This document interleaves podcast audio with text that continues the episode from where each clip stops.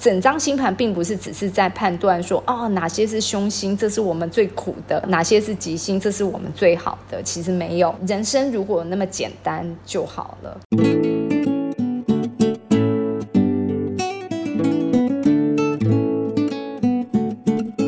欢迎来到《心事谁人知》，我是 Cecily，我是 Amy，我是小 A。你不是要讲话吗？啊，对不起，对不起，对不起，我先放弃。不是你吗？我来，我来，我来问问题，我来问问题。好，嗯，对呀。老师，我很想，我很想问，就是前面我们聊了十集的这些凶星啊，这些凶星难道就真的这么凶吗？就是当我们看到凶星的时候，就是它是不是就真的那么恐怖啊？呃，你都没有在听我上课有讲吗？哎，完蛋了，被抓到喽！没有啦，我只是故意吓唬一下你而已。对对，因为我我们上课其实都会讲嘛，就是说呢，事实上呢，凶星呢是它其实只是一种它的表现的方式，可是有时候其实呢，在有些人身上呢，他确实是还蛮辛苦的。然后，但是呢，有些人其实呢，他反映出来的呢，其实都只是一些比较小的一些小事情而已。但是啊，我有一个经验值呢，其实就是我我自己在用整宫象限的这个内容，但是那个技术面的内容我们就先不讨论哦。好，我事实上呢，这个经验其实是从我自己身上看到的，就是呢，我发现呢，以前我小时候的那些土星，其实带给我的呃。问题伤害是很大的，怎么说？然后呢，我小时候啊，其实我不是有讲过吗？就是我我事实上呢，从小啊就做了很多很辛苦的事情啊，包含我再举一个小事情，这样好像显得我真的好可怜。就那个我四岁的时候，那时候我爸爸有开一家小吃店，然后那个小吃店呢，当然他们大人就在前面出菜啦，好端盘子啊，那四岁的小孩是没有办法。那四岁小孩能够干嘛呢？四岁小孩就是每天呢蹲在厨房的那个后院那里，然后跟我的阿妈，就是呢在一个那个小朋友可以洗澡用的那种呢大的那种澡盆，然后里面都是脏的那些碗盘，就是我跟我阿妈两个人在那边洗碗。你四岁的时候蹲在那边洗碗？对，你知道那个澡盆呢是对我那个时候的那个身材啊，其实我如果跌到那里面去的时候，我就会淹。死的，咦，天！然后我每天得要拿着那些很重的，对我来说那个碗盘都很重嘛，因为都是陶陶瓷的，对。然后我就要拿那些，然后在那边洗。哇，天哪！无法想象哎，呵，对，但是我要讲就是啊，其实呢，我我自己经历了那些前面的那个土星的苦之后啊，有时候呢，其实，在自己长大的历程呢，虽然呢，我会就是很正向的跟你们讲说啊，其实呢，我们可以把它变成一个很大的养分，然后可以呢去转化啊，可以去滋养我们，但是呢，我们很容易呀，会变成有个问题，就是这些前面。的苦呢，会造成呢，我自己其实会一直不断单溺在这些苦里头，嗯，甚至把这些苦当成自己的勋章标章出来，然后呢，去告诉别人，就是你看我吃过多少苦。其实我们现在这这几集就一直都是在我在做这件事情，但我也是啊，我就是在讲我们以前多辛苦。多么伤心，或是在某些事情上是要多么用力、多么努力才能够好像跳出一个什么泥泞的状态。嗯嗯嗯嗯。尤其是呢，像我刚上架的那个 FAQ 啊，其实那时候我我们的主题是“天将降大任于斯人也”嘛。那我那时候其实真的就是孟子的讲的这一段话，然后再砥砺我自己。然后我在吃了这些苦的时候呢，就是一定要把它吃苦当吃补。嗯，哎，我也会耶。这这也是土山吗？还是所有的人都是？因为因为老师你讲这件事情，我就想到上一次有一次我们就有聊天，就说我那时候博士班准备要毕业的时候，也是各种就是熬夜啊，或者是被给予了一些很不合理的一些要求，然后在那个当下真的是就就是会有一种我是一个反正就为了我的目标，或是为了我想要达到的事情，我怎么样也都得忍过去，我是不允许自己哭，我连觉得有脾气有有情绪都是浪费时间，与其花那些时间去表达情绪，那还不如去做我该做的事情。然后那时候我就一直用，也是用这句话跟自己讲说：“天将降大任于斯人也，所以必先苦其心志，劳其筋骨。”然后我就觉得当时我在做的所有苦差事，都是为了要天将大任于我。虽然现在我还是不知道我什么是我的大任啊。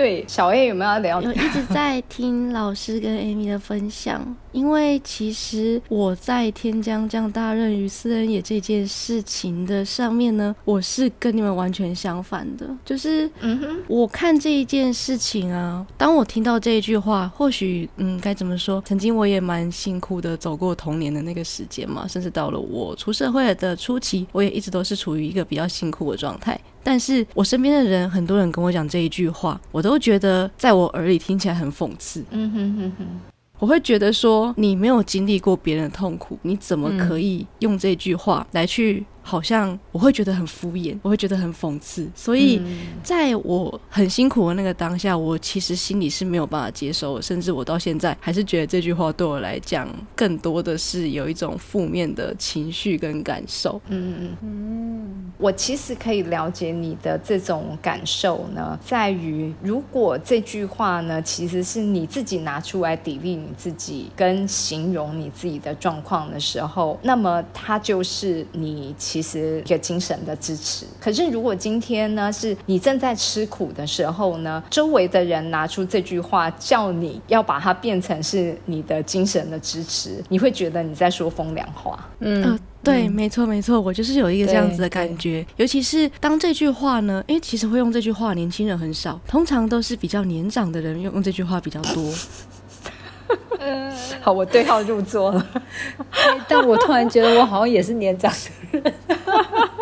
对对，但用这句话的人的那个时候呢，他是处于一个也是同样在压榨我的那个角色，就是我以前的老板。然后我就会觉得说。会当老板的，一定都是他有一定的人生阅历，他有一定的经验，他有一定的水准，他才有办法作为一个企业负责人的程度嘛。那当他在那个角色的时候呢，他常常没有办法该怎么讲？他是属于一个比较自私的人，他为了他自己的利益，他可以去利用身边所有的资源，去达到他想要的结果。无论他身边的人，他的妻子，或是他的家庭，或者是他的其他的对象、员工都好，他就是无所不用其极的想要达。到他的目的，在那个当时，他对我讲了这句话之后，从前在课本上看到这句话，其实我对这句话是中性的，没有感觉的。但是从他嘴里说出来的那个当下，我到现在还很深刻记得他的那张嘴脸是什么样子，就变成一个 我很没有办法很中性的去看待这一句话，甚至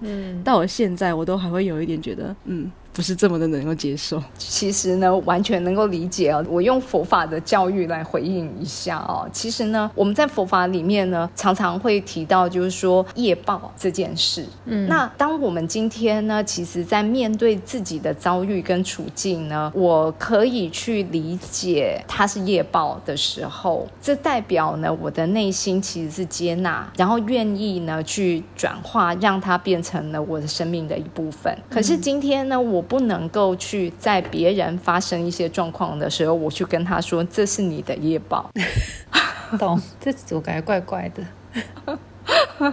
对，所以一样的就是呢，天将降大任于斯人这段话，其实是呢非常好的勉励人的话。可是呢，这个勉励其实是呢，这个当事人他有自觉的去接受，不是呢别人，尤其是压榨你的人去告诉你这是你的天将降大任于斯人也。对。它变成是拿来作为他压榨你的理由跟借口，嗯，这就非常的不恰当了。对对对，真的，对对，所以从那之后呢，嗯，虽然我心里明白这一句话非常非常的能够勉励人，但我总觉得这句话在我心中似乎就被定义在那一个当下了。叮叮叉叉，对，对，不过呢，我觉得拉回来哦，就是说，实际上呢，再讲到呢凶心哦，在带给我们的早年的这些伤害、辛苦的这些历程啊，那它有可能会。变成有两种的发展的轨迹，这两种轨迹我自己看到的是呢，第一个当然它其实呢就是哦这些辛苦呢，其实他就变成了他日后更加的坚强，然后更加的有毅力，更加的呢就是处事呢其实是沉着稳重，因为呢这些事情他都看遍了。可是另外呢，我其实还蛮担心一点的，尤其是当我们呢在这边用这个心事谁人知的这种诉苦的方式呢，在把自己的过往呢拿出来呢，一一的道出苦的时候呢，我们很有可能呢，这些过往的往事虽然呢它很有分量，可是对于我们现在的我们呢，我们会呢用同样的态度呢去把现在。分量已经不高的这些呢凶星呢，继续的呢用很强力的方式去关注它，那是什么意思呢？就是我们呢就变成是一个惯性的行为，然后呢。只要呢，今天发生的任何一些呢类似的情境的时候，我们就会呢捕风捉影的去把呢现在遇到的问题跟过往的创伤呢，其实叠加，嗯嗯，一直不断的叠加叠加，嗯，然后呢，这个叠加呢，其实会让我们陷在这些凶心的苦里面难以自拔，嗯。对我最常见到的一种情况就是呢，其实有很多的人呢，我看他的星盘，他的那些凶星，其实明明就只是他的微不足道的小事，嗯，然后呢，我会觉得他其实就是一些鸡毛蒜皮的事情，可是呢，对他来说，这些鸡毛蒜皮的事情啊，不得了。老师的意思是说，把一些有点屎尿屁的东西端上台上，是不是？对，没错。你在办公室里面最常看到这种故事的情节了，就是呢，每天一直不断的就会很对于呢。那些同事针对他，然后呢讲了他什么不好听的话，然后他就呢放在心上，其实呢过不去。然后他为什么过不去呢？其实他还一直记得，其实他小时候曾经有过的一些伤害，嗯，然后类似的这些情景，所以呢这些情景呢就一直叠加上来。对对，我觉得办公室里面的那些小八卦啦，有有的没的啊，就是就是这些东西每天一直叠加叠加，然后就会导致。一些可能明明就不怎么样的一些小纰漏还是什么的小的错误，然后就被好像过度无限放大，一直放大，一直放大。然后有些人就是在这放大当中越来越觉得委屈，然后有些人就是讲别人的委屈，然后讲得很开心，就是感觉就是在这种环境里。我现在自己自己先袒露一个小八卦 啊，小八卦。对，因为呢，小 A 跟我呢聊到了我最早年的那一本书，然后里头呢有一个我的呃，就是学长的案例哦。然后其实啊，那个时代啊，我们呢当时在那个学生社团里面呢，我们其实是有那种团长的选举的。嗯，然后呢，我们这个呢团长啊，他其实已经。是呢，就是前前前任团长，好前前 前前前去，对对对。然后他每一任的团长呢，他都呢非常的认真的投入那个团长的选举，然后呢，他都有他内定的人选。OK，对，然后每一任对每一任，然后呢，他还会呢去劝退另外那一边，就是不是他内定的人选。哇！然后，然后你知道吗？我那时候都觉得有一种奇怪了。我们现在到底是学生社团，还是呢？我们其实是国家大事啊？他很 serious 哎，对他超级 serious。然后呢，我的心里想着，这不是就一个小事吗？我根本连投票我都懒得投。到底现在谁是团长，跟我一点都 没有关系。对，I don't care。然后，可是他就是非常的认真，然后就觉得这件事情一定要是他钦点的，然后他属意的，或者是呢，跟就是能够把我们的社团的文化历史。然后我们的过往，他都很了解，可以继续的传承下去，传承我们的 legacy。然后呢，让他呢就是 延续数百年吧，没有很有使命感的人哎。就是那种很怕会社团会倒掉的那种很有使命感的那种大团长，老老老团长。是，其实老实说，我虽然开他玩笑了，我知道他大人有大量，他不会介意我把他拿来讲。对，然后我我也知道，其实他真的对我们当时就是说能够营造一个这么好的社团的氛围，其实他是功不可没的。嗯，但但是呢，就是回到我刚刚。讲的这个情况，就是说我们呢，有时候我们对一些事情呢，其实太用力了，然后太在乎了，太太过度了。嗯，对。然后其实呢，它其实本来只是呢，就是一个鸡毛蒜皮的的小事情。嗯，然后我们就把它认真的当一回事，一直去看待它，而且还会把过去的一些曾经你有过的遭遇，再一直不断的叠加。所以这是我觉得凶心最恐怖的地方。嗯，我觉得我有点搞不懂，就是这样子的一个让我们会去不断的看到我们一些觉得委屈的事情。那我们到底应该归类在星盘上的整宫象限，还是归类在人生的要事与非要事呢？哎，你问的好技术性的问题哦。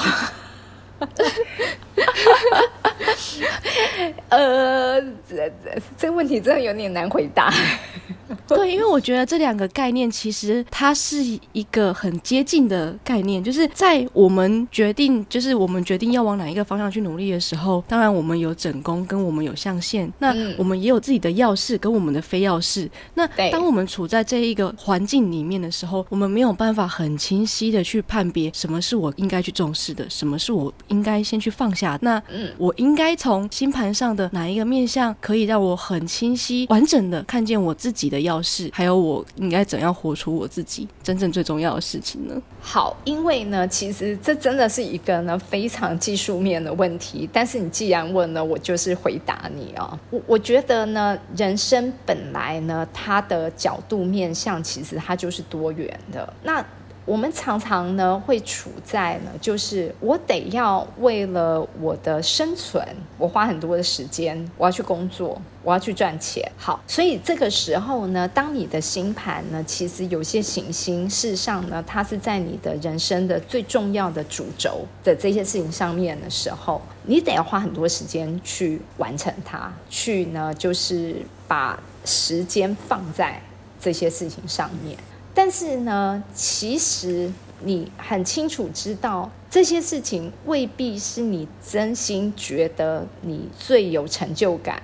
或者最有意义的钥匙，然后可能你的真正有意义的钥匙呢，其实你是觉得，如果最有意义，可能就是我要去呢，去帮助贫困的人，我要呢去做善事，这些事情是我觉得最重要、最有意义。可是现在的我的人生，我必须要把我的时间先摆在呢，把我的生活先顾好，把我的家庭先顾好。然后呢，那些就是要去做慈善、做义工这些事情呢，他可能只在我休息的时候，假日可能某一个早上，我去做这个义工。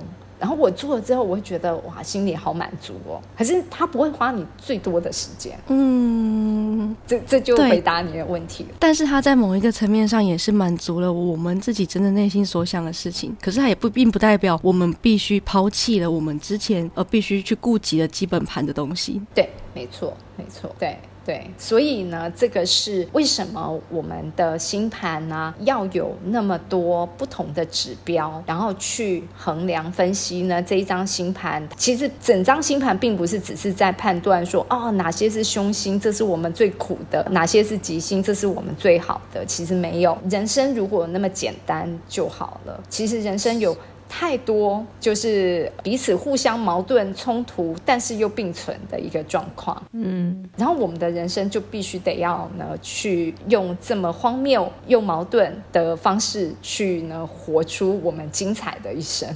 嗯嗯，我觉得老师讲的我很有感触，就是其实我自己也觉得凶星它不一定真正的凶，但吉星它也不一定真正的吉。嗯，在我自己的生命体验里，我是真正有这样子一个很深刻的感觉的。小 A 有认真在听课哦，因为我上课就这样子讲，凶星不一定真正的凶，吉星不一定真正的吉。对啊，像我的土山，其实给我很多可以走下去的力量。可是我的金星它过度活跃了，它扭曲了，它真的让我活得好辛苦。嗯嗯嗯，是对啊。那我再回来到呢，其实就是那些呢，就是狗屁唠糟的那些小事情啊。我有时候常会看到很多的人呢，其实他除了是因为呢那些叠加的阴影让他缠绕在这些事情上面，其实还有个重点，就刚刚小 A 在问的问题，就是说他找不到他的钥匙，他不知道他的人生其实呢。最重要应该要去发挥时间，投入时间，然后去发挥的的事情在哪里？以至于呢，他就干脆呢去用这些呢狗屁唠糟的事情去掩盖掉。你就会听到很多人就说：“哦，我没有功劳，但是我有苦劳啊。”嗯，这还蛮常听到的。对。然后呢，或者是呢，其实他可能就会呢舍近求远的呢去做了很多无谓的一些琐事，然后一些呢就是可以。拿来呢，就是说嘴说啊，我其实有很认真的这些呃事情。可是呢，他真正应该要呢努力的，有个更高的高度的、更大的视野的这些方向，他其实并没有掌握。嗯，然后他就变成了，让他自己的时间缠绕在这些小事情上面，然后呢，在这些小事情上面有各式各样的困难啊，可以让他去说，我在这边有困难，然后我在这边有抱怨，我在这边有。问题，嗯，对，所以呢，这是我自己觉得，其实呢，我们真正在这边诉苦的时候，我们要避免的问题，我们要避免就是从童年的经经验带给我们的这些创伤，然后来到了我们已经长大成人，我们已经呢，现在就是这边有那个二十三十五十的。的年龄层的人，然后呢，还只在讲自己以前多可怜、多苦，嗯嗯，对，然后呢，自己的行事风格就还是跟以前那个很苦的那个时候，好像仿佛那个环境、那个状态其实都没有改变，然后自己还是缠绕在这些很苦的事情，然后难以挣脱。但是自己可能得要看一看，是不是因为自己其实呢，在人生的目标没有清晰，然后呢，自我的就是为位置视野没有提升，以至于呢自己还继续缠绕在这个过去的伤害里面。嗯嗯，我觉得在上老师的课的时候，我好像在上老师的整宫象限课之前，我一直活在老师刚刚讲的那个情境里，我会不断的。把我自己以前受过的苦，然后不断的叠加叠加，但那些苦并不是来自于好，可能也有土星给我的痛苦，但我觉得更多来自于我那颗过度呃火药的金星，它给我的很多的辛苦是不断不断不断的在叠加的。那其实我一直没有很明确的去正视这件事情，然后或许也该怎么说，我不懂怎么去正视这件事情。嗯嗯嗯嗯，对。那直到我从老师智商的同时认识到。我整宫象限。这样子的一个技法，我那时候真的是豁然开朗，我瞬间明白了为什么我会一直把自己困在那个象限的世界里面，没有办法走出来。然后同时我也找到了我应该怎么去接纳这件事情，然后让它回到整宫的位置，然后我可以让自己真正的解脱。嗯嗯嗯，对。当这件事情不在我心里再度叠加、叠加再叠加的时候，我从另外一个角度去看这些曾经带给我很多困扰的事情，虽然它在我生命中不断持续的在发生。但是我发现，我好像已经不再被那些东西给束缚了。嗯哼哼哼哼哼，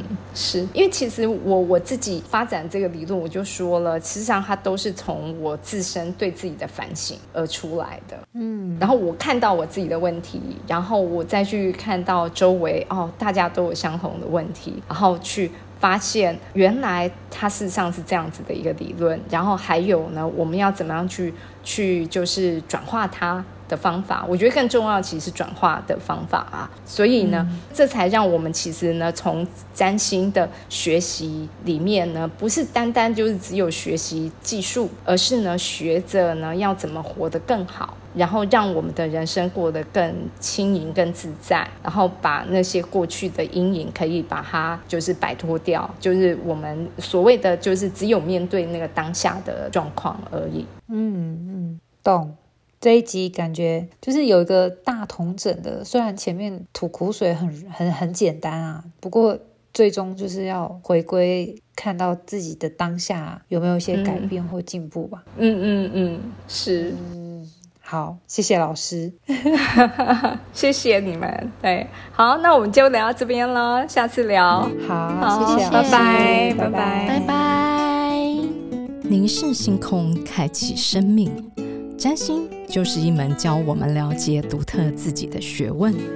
星空凝视占星学院提供多位资深占星老师的资商服务，从初级到高级的核心课程。多样主题的工作坊、沙龙，以及出版占星书籍，欢迎您到星空凝视的脸书粉砖、微信公众号、IG 关注我们。